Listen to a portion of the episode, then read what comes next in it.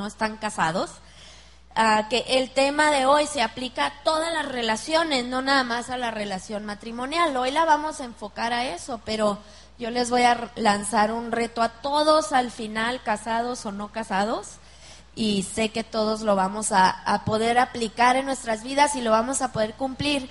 Y qué padre que tú, joven, que todavía no tienes tu pareja y que estás ahí en ese proceso de soñar y de tener la ilusión de un día tener un matrimonio, puedas aprender estos principios desde ahorita.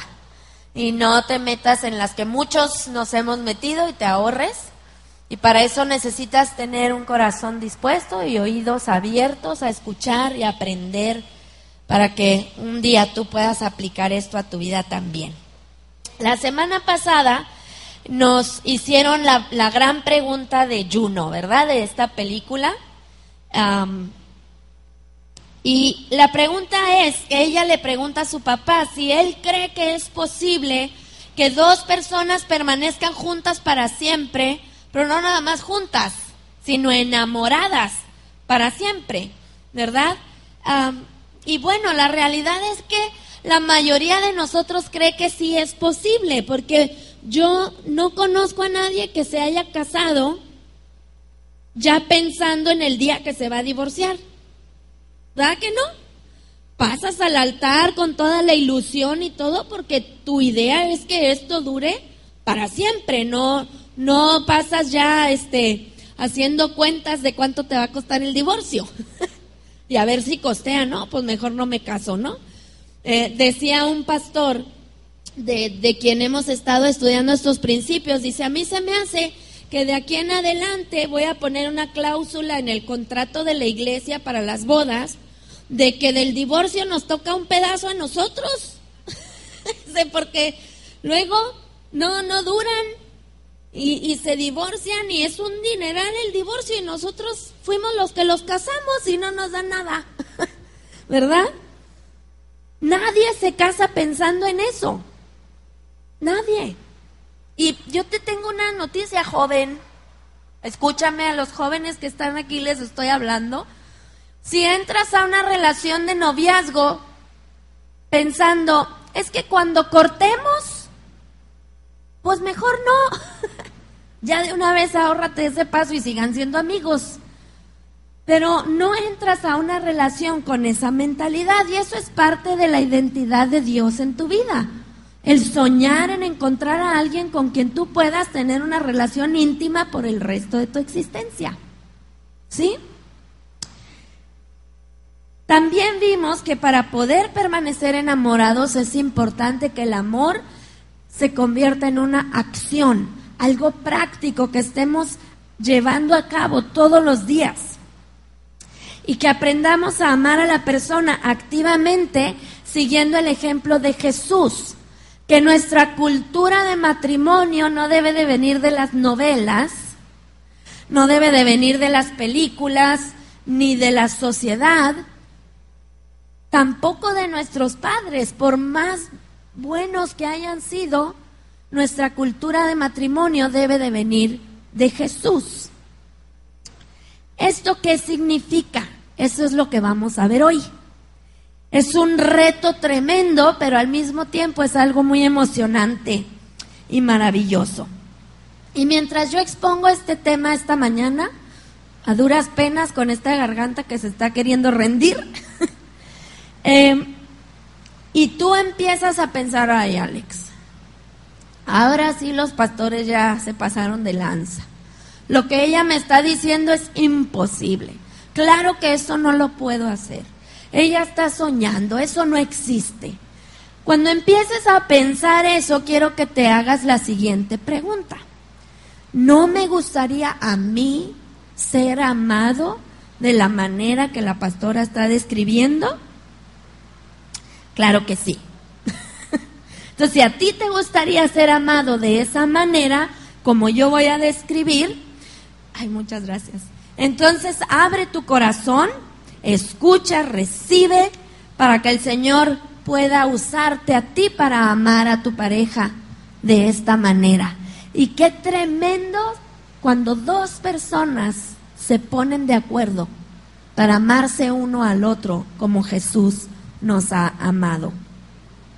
Y esto Pablo nos lo describe en Filipenses 2. Vamos a estar estudiando Filipenses 2 del versículo 3 hasta el versículo 8, 7, 8, y lo vamos a ir desmenuzando poco a poco. Y entonces iniciamos con Filipenses 2, 3. Yo tengo aquí la nueva versión internacional.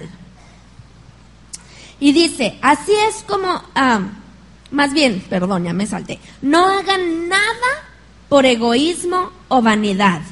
Más bien, con humildad, consideren, gracias, a los demás como superiores a ustedes mismos.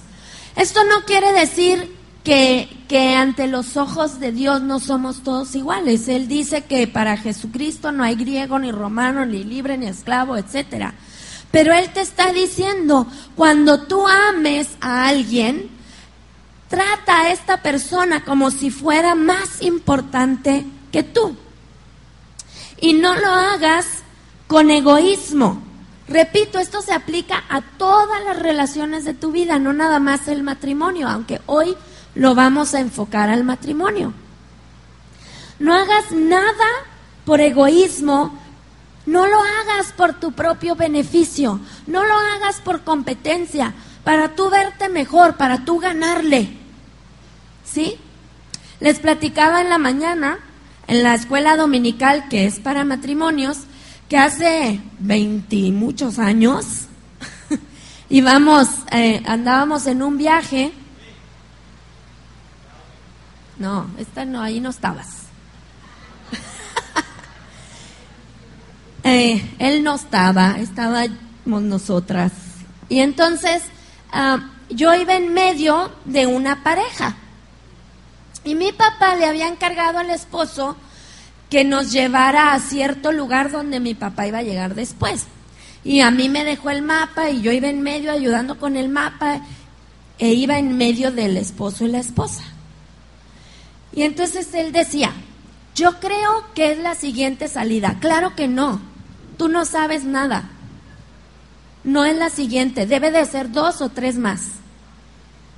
Y luego él decía, bueno, pues yo creo que ya me voy despacito porque ya no ha de faltar mucho. Claro que falta mucho. Y le decía, bien bonito le decía, ¿eh? Ay, mi amor, eres tan tonto. Y yo en medio con el mapa. Bien lindo, ¿eh? La verdad se lo decía muy con un tono de voz bien bonito. Oh, honey, eres tan tonto. Y yo decía, ¿qué es, esto? ¿Qué es esta gente que, que hago aquí? Pero era una competencia de a ver quién tiene la razón y a fuerza quería tener la razón los dos. ¿Sí? Y uno le quería ganar al otro en vez de trabajar en equipo. ¿Y qué cree que pasó? Nos perdimos. No nos salimos donde era porque cuando yo empecé, allí es, allí es. Estaban tan ocupados compitiendo uno con el otro y peleando que ni me pusieron atención y nos perdimos. ¿Sí? No estés criticando a la otra persona, constantemente diciendo lo que está haciendo mal, constantemente, ¿verdad? Eh, Ya voy a ventanear a mi suegra que la amo muchísimo y es muy linda conmigo, la verdad me quiere. Pero cuando recién nos casamos, ella llegaba a mi casa y volvía a lavar los trastes. Ay, pues yo ya no los lavaba. Está de acuerdo que mi mamá no crió a una sonza, la verdad. Y pues si ella va a venir y los va a lavar, pues ahí se los dejo listitos para que los lave. Y nunca me decía, ay, mi hija, no sabes lavar trastes. No, nomás llegaba y los volvía a lavar. Pero es lo mismo, ¿estás de acuerdo? Y hacemos eso con nuestra pareja. Ay, amor, ¿me ayudas a con los trastes? Y ya va. sobre todo las esposas, ¿eh? La verdad. ¿Qué pasó? No, yo no dije nada. Y con tu pura mirada ya aventaste una crítica de lo que la otra persona quiso hacer para servirte, para amarte. Y esto es actuar en vanagloria y con egoísmo. ¿Sí? Piensa, quiero que pienses en un contexto en el que tú no has sido la persona más importante del lugar. En el estudio que estaba escuchando hablaba, por ejemplo, de una boda.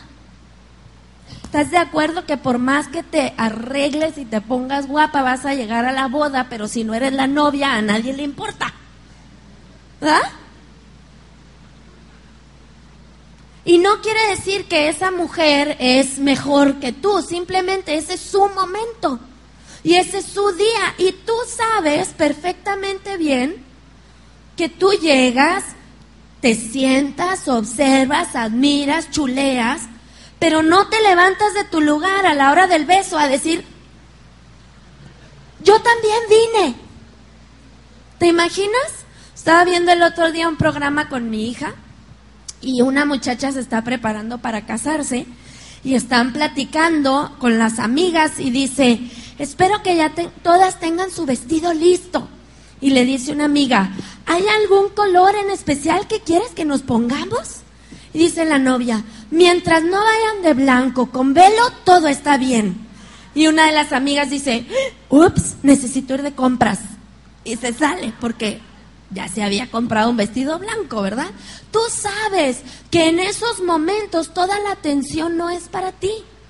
¿Y a poco te molesta? Claro que no. Sabes perfectamente bien cómo cederle a la otra persona la atención. Una de las primas de mi esposo estuvo publicando ahí ahora que fue Enrique Iglesias a cantar ahí a playas estuvo publicando porque lo iba a conocer en persona, porque había comprado el paquete VIP. Y estaba emocionadísima. Yo creo que no le fue muy bien porque el día siguiente no publicó nada. Yo esperaba ver a ver qué se siente conocer. Pero ella estaba muy emocionada porque iba a conocer a su cantante favorito. Y dudo mucho que cuando tú tienes esta expectativa que vas a ir a conocer a alguien importante, a alguien que admiras, a alguien que siempre has querido conocer, cuando llegas, yo dudo mucho que ella hubiera estado, ah, ah, así no va la canción, te equivocaste. Esa no es la letra correcta. Ah, ya te ensuciaste la camiseta de sangre, déjame limpiártela. Ah, yo estoy bien enterada, ¿eh? De todo lo que pasó ahí. No lo andaban criticando. Dudo mucho que cuando tú vas a algún lugar donde conoces a alguien que admiras, lo estás corrigiendo y le estás diciendo que ya lo hizo mal y que no sabe nada y que no le van los calcetines con los pantalones. Ay, ya varias hicieron. si usted le quiere escoger su ropa a su esposo, adelante que por amor le pongan bien los calcetines. ¿Sí? En ese contexto, tú no eres la persona más importante. Y lo sabes. Y no te molesta. Porque te sientes honrado de poder estar en la presencia de alguien que admiras. De siquiera ser considerado. ¿Verdad? Para poder tener ese privilegio. Y lo que haces es que le cedes a la otra persona la importancia que en ese momento tú podrías tener. ¿Sí? Y no pasa nada. ¿Verdad que todos hemos sobrevivido? Y no solo hemos sobrevivido, hemos salido bien bendecidos de esos contextos, emocionados de la respuesta, de lo que logramos conocer, de lo que logramos vivir y experimentar. ¿Cuál es tu actitud ante una persona que tú consideras sumamente importante? ¿Qué pasa? ¿Cuál es normalmente lo que dice la gente cuando, ay, me tocó ir a conocer al presidente? Y cuando lo vi y le quería hacer muchas preguntas, pero a la mera hora me dejó, ¿verdad? Voy a cambiar de, de ejemplo. Porque aquí a nadie le importó que iba a conocer al presidente. Todos dijeron, ay no, yo no quiero. Hermanos, oren por él. Ámenlo también a él. ¿A quién? ¿Quién es súper importante para ti?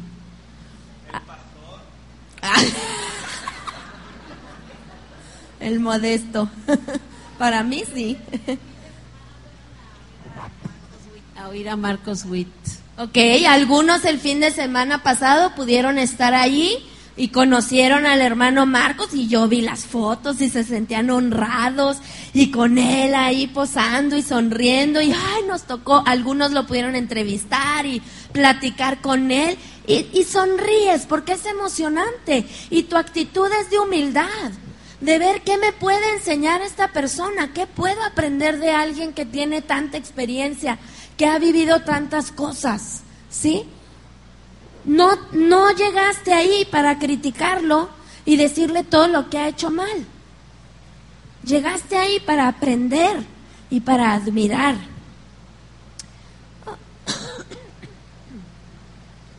Ahora quiero que pienses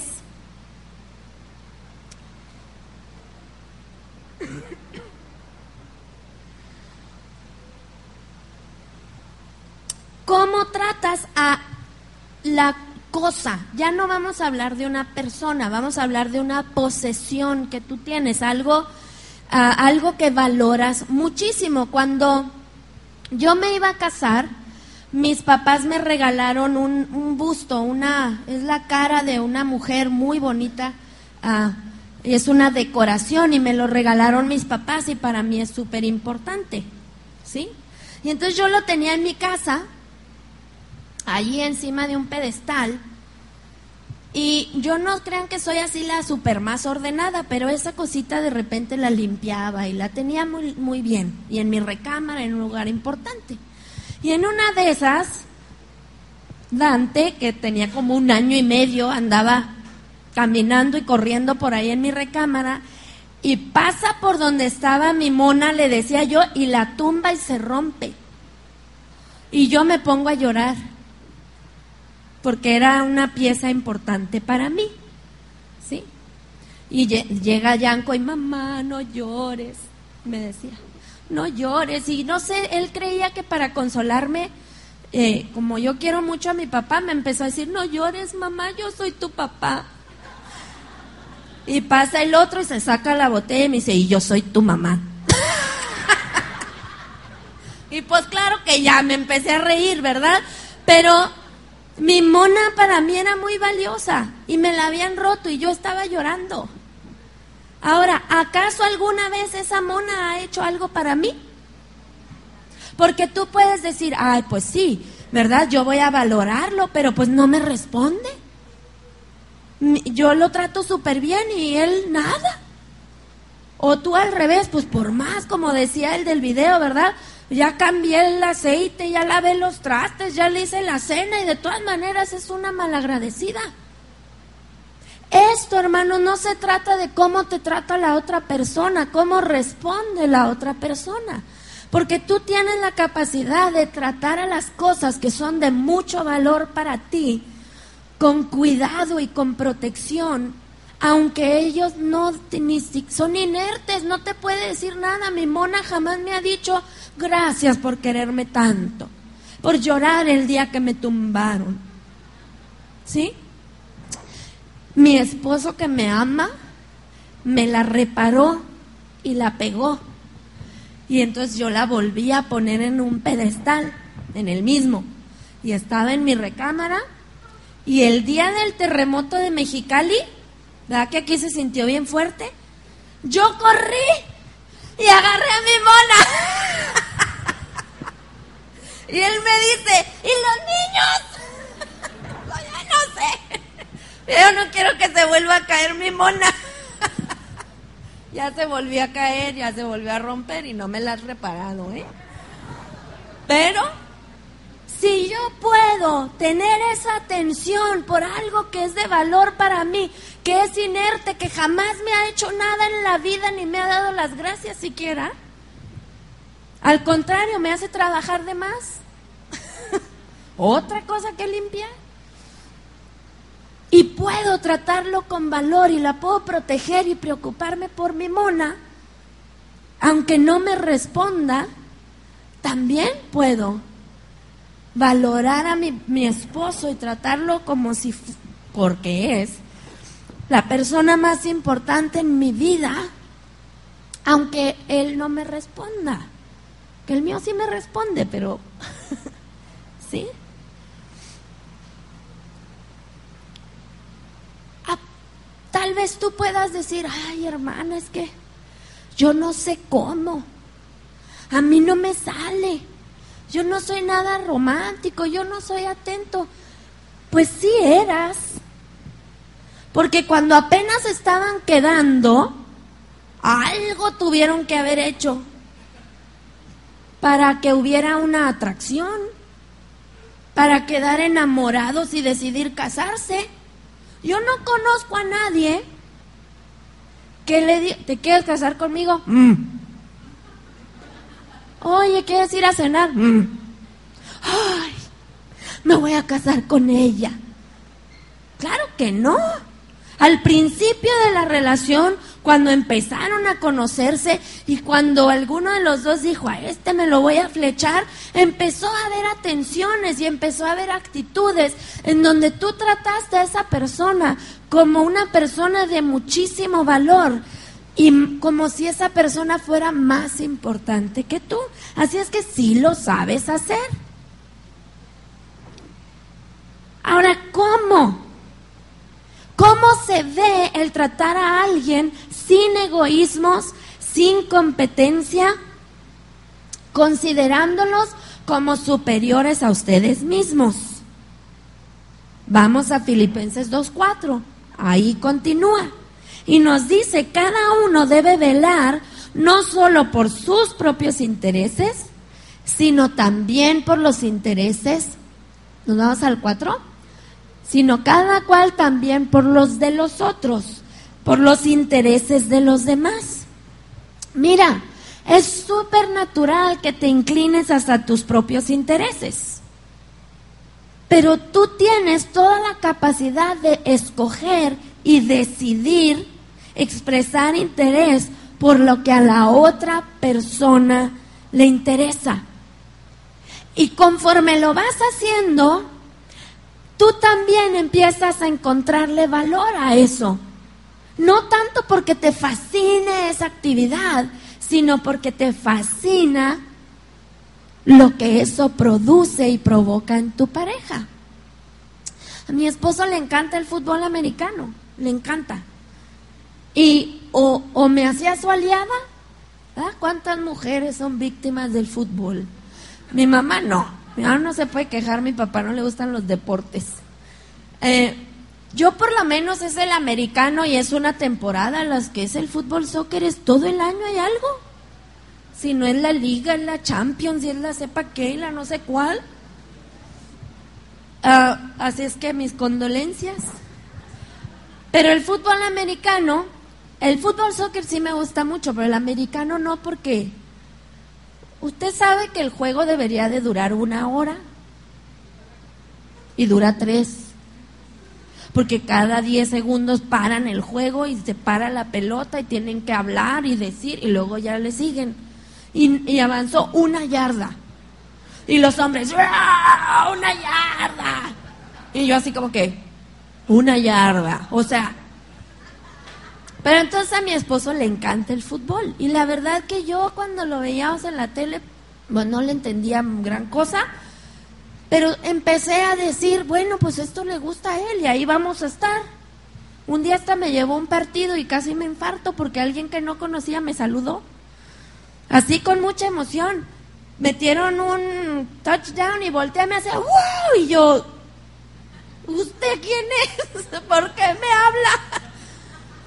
Y este, y ahora lo podemos disfrutar juntos. Nada más que no le vamos al mismo equipo. Mi amigo Chu y yo sí. Allá. Y entonces esta última vez en el Super Bowl nos divertimos muchísimo. Y no quiere, miren, la verdad sigo sin entenderle. Yo nomás sé que la pelota tiene que llegar allá, donde allá. Donde están las cosas esas y que ahora hay problemas porque desinflaron unas. Es todo lo que sé del fútbol. y Tom Brady. Y los Patriotas. Pero aprendí, aprendí porque me gusta, que le gusta, que me gusta. No porque me gusta. Pero me gusta que le gusta que me hago la que me gusta. El otro día me dijo, entonces hay días que no es verdad que estás bien feliz. Claro que hay días que estoy fingiendo que estoy bien feliz. y me sale súper bien. Y tú nunca te vas a dar cuenta. Porque puedo aprender a disfrutar las cosas que mi pareja disfruta, lo que para él es importante.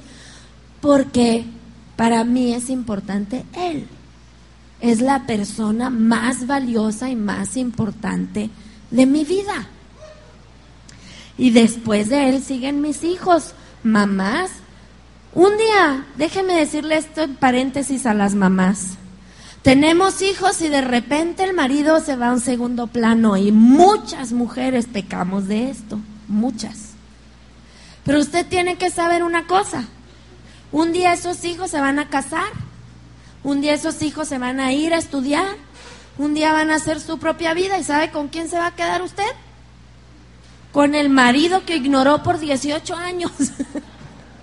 Así es que mi consejo para usted es que comprenda que en el diseño de Dios su esposo es la prioridad.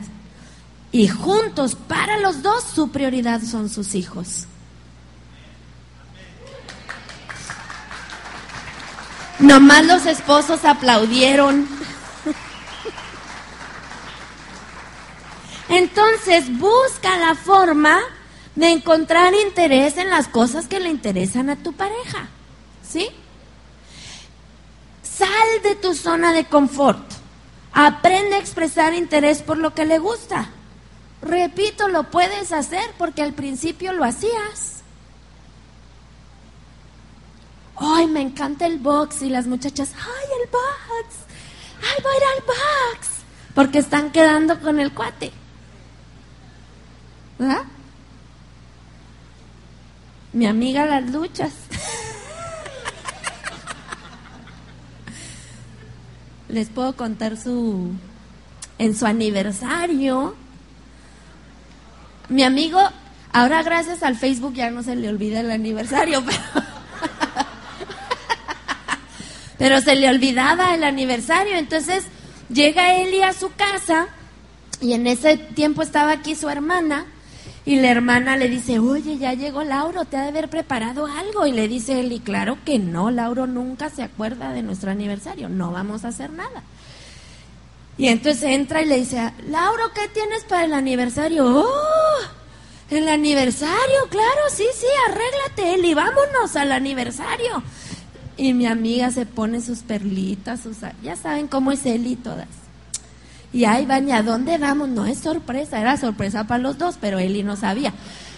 Y que van llegando a la lucha libre.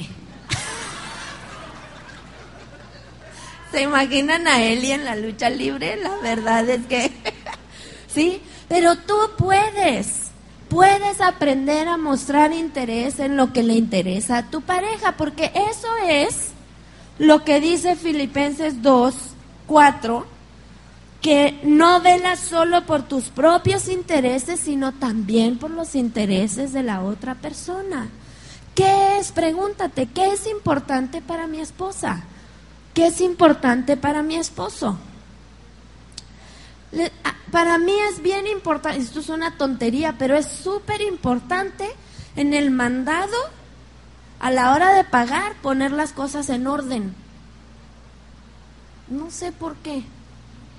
Primero todo lo que va en la alacena, luego y hasta el último el pan y los huevos. Y la fruta toda junta y luego todo lo que es congelado. Yo, yo no soy ordenada, pero para pagar en el mandado sí. y es una tontería, pero es importante para mí. Y él puede hacer el esfuerzo de decir, a mí me vale cómo se ponen las cosas en el mandado, pero para mi esposa es importante, las ponemos en orden, ¿qué más da? ¿Sí? ¿Qué es? Pregúntate, ¿qué es importante para mi pareja?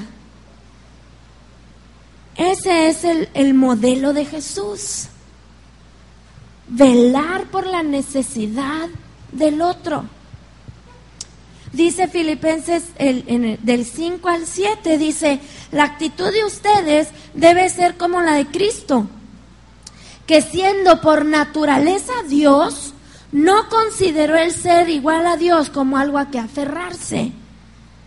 Pero al contrario, se rebajó voluntariamente, tomando la naturaleza de siervo y haciéndose semejante a los seres humanos. Jesús pudo haber venido a la tierra y decir, ah, ya llegué, por favor el mejor hospital, ahí es donde yo quiero nacer, me llevan con los mejores médicos, con la mejor atención. Él pudo haber hecho eso. Él pudo haber llegado a decir, a, a ver, yo soy Dios, a mí no me estés diciendo que con qué autoridad estoy hablando. A mí no me vengas que por qué levanto enfermos en sábado. Yo soy Dios. Yo estoy bien, tú estás mal y vas a estar en serios problemas conmigo si me estás cuestionando. Él pudo haber venido aquí y usar su posición para lograr cualquier cosa que él pudo haber querido lograr. Pero antes de su posición y antes de su comodidad, puso tu necesidad de tener un Salvador. Porque Jesús pudo haber venido aquí a luchar y a pelear por sus derechos y a pelear por su posición y a tomarla, pero entonces tú no hubieras tenido un Salvador. Porque para que tú pudieras ser salvo, Él tenía que morir. Y Él dijo, está bien, Pongo la necesidad de ellos antes que mi posición. Les doy a ellos esa importancia y pago el precio para que puedan tener un Salvador. Jesús tomó la naturaleza de los que Él venía a servir. Se humilló y decidió someter su voluntad a nuestra necesidad. Él en el Edén le estaba diciendo al Padre, si es posible, que pase de mí esta copa. Pero que no sea lo que yo quiero, sino lo que tú quieres, Señor. Y lo que Dios quería era reconstruir y restaurar, reconciliarse con nosotros. Porque tú y yo necesitábamos un Salvador. Y Jesús sometió su voluntad a nuestra necesidad de un Salvador, a la voluntad de Dios de tener reconciliación con los hombres y de tener una relación que durara para siempre. Cuando murió en la cruz, Él puso nuestra necesidad por encima de su propia vida y nos dio ese lugar de valor y de importancia. Así también en nuestro matrimonio habrá partes de mí que tendrán que morir para yo darle a mi esposo el valor y la importancia que él tiene y velar por su necesidad por encima de la mía. Qué precioso cuando los dos decidimos hacer lo mismo, ¿verdad? porque yo por las de él y él por las mías y caminamos reflejando la plenitud del propósito de Dios, que es la reconciliación y su relación con la iglesia. Amén. Ese es el propósito del matrimonio, entre paréntesis. Tal vez sea esto lo que a ti te está faltando en tu matrimonio para para lograr eso que, que Juno le preguntaba a su papá, de permanecer enamorados para siempre.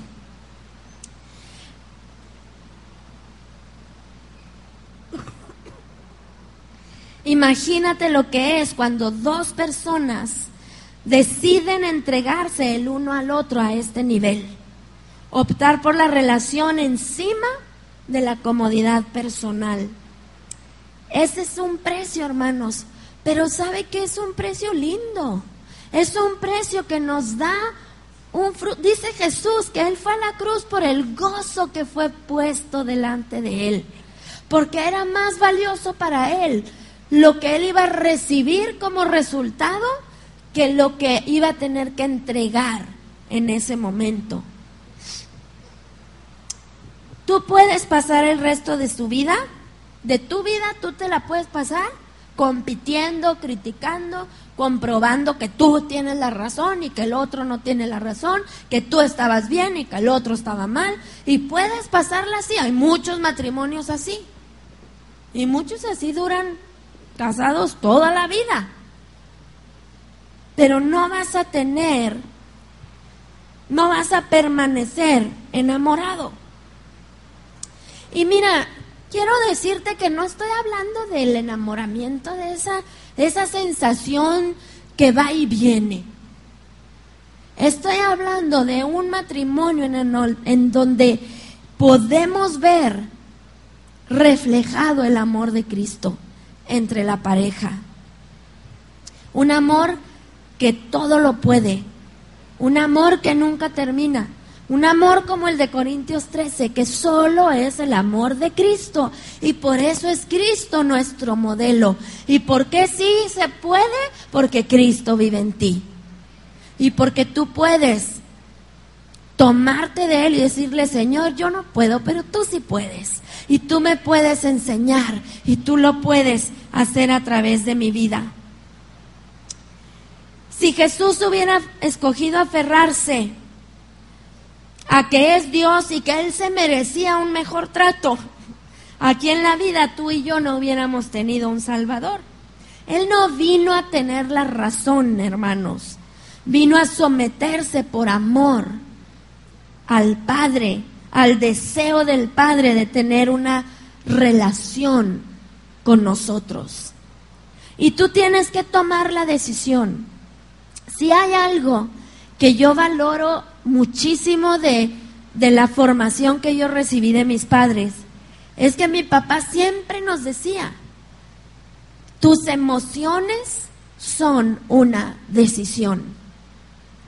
Tú decides cómo te vas a sentir. Tú decides cómo vas a permitir que lo que está sucediendo te afecte.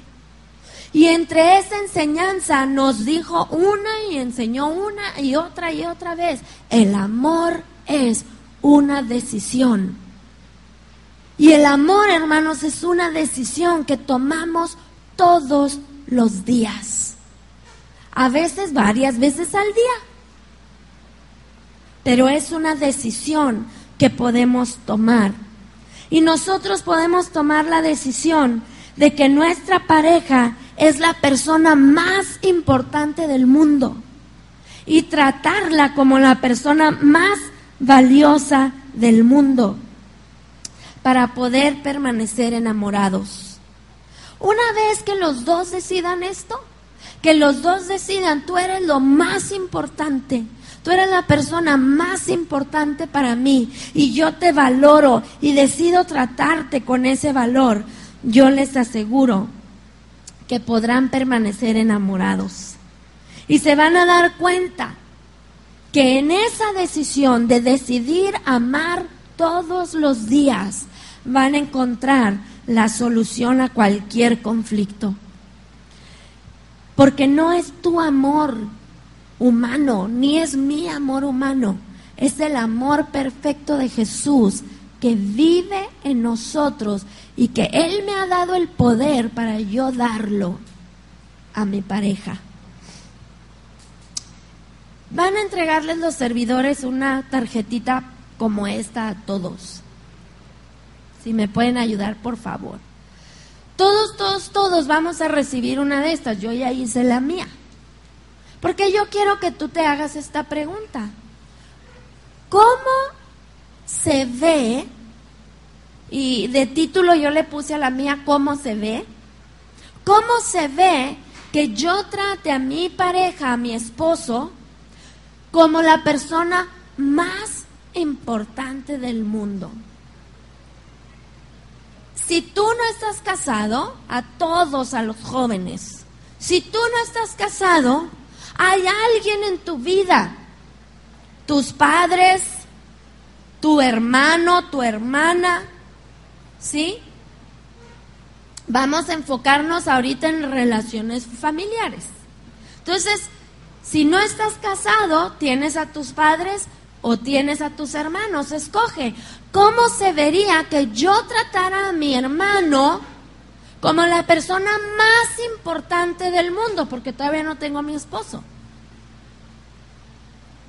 O a mi papá o a mi mamá. ¿Qué puedo hacer esta semana? Y pon tres cosas. Tres cosas que tú podrías hacer para que para demostrar que esta persona es importante para ti. Les voy a dar dos minutos para que anoten tres cosas y hazlo práctico, ¿eh?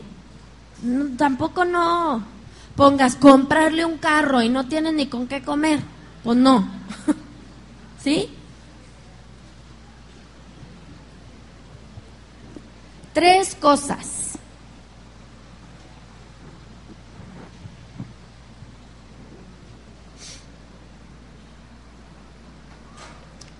Yo les, les pido que lo hagan en la tarjetita, porque esta tarjetita de tarea la vamos a poner en un lugar visible para nosotros, ¿sí? Donde lo podamos estar viendo durante la semana y acordándonos que nos comprometimos a hacer estas tres cosas. A lo mejor tú puedes decir, eh, le voy a traer el desayuno a la cama un día. Bueno, si quieres toda la semana, pero yo no me comprometería toda la semana. Eh, voy a tener la casa limpia y ordenada antes de que llegue. O a, lo mejor para tu esposo es súper importante ah, el tiempo que pasa con sus amigos en el dominó y no ha ido en mucho tiempo porque tú te quejas de que se va el dominó y entonces ah, le voy a organizar una noche de dominó aquí en la casa, no es cierto. Eh, no sé, tú conoces a tu esposo, tú conoces a tu esposa, tres cosas. Cuando ya tengas tus tres cositas, nada más hazle así para yo irme dando una idea. Son, son tres cositas. Repito, si no tienes tu esposo, puede ser a uno de tus hijos, puede ser a tu hermano, puede ser a tus padres. ¿Sí? Y vamos a hacer este experimento. Vamos a ver qué sucede aquí. Fíjense bien, esta tarea no te la estoy dejando para ver qué hace tu pareja. Te la estoy dejando para ver qué sucede aquí. Que tú te des cuenta que sí puedes poner los intereses de la otra persona por encima de los tuyos. Que sí puedes salir de tu zona de confort. Y que sí puedes hacer las cosas prácticas que van a lograr que en tu matrimonio permanezca el amor. ¿Ya las tenemos? Hermanos, ¿cómo les cuesta pensar en tres cositas? No más tres. ok, vamos a levantarnos con nuestro papelito, vamos a ponernos de pie.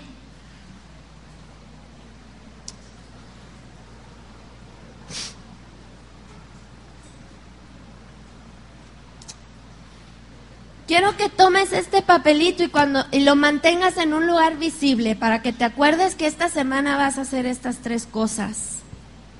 Ya lo anotaste, ya escribiste cómo se ve. Ahora hazlo.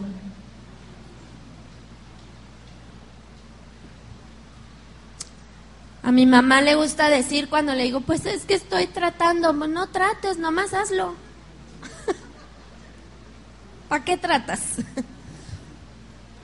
Hazlo, porque el amor es una acción, el amor es un verbo, algo que haces y una decisión que tomas todos los días.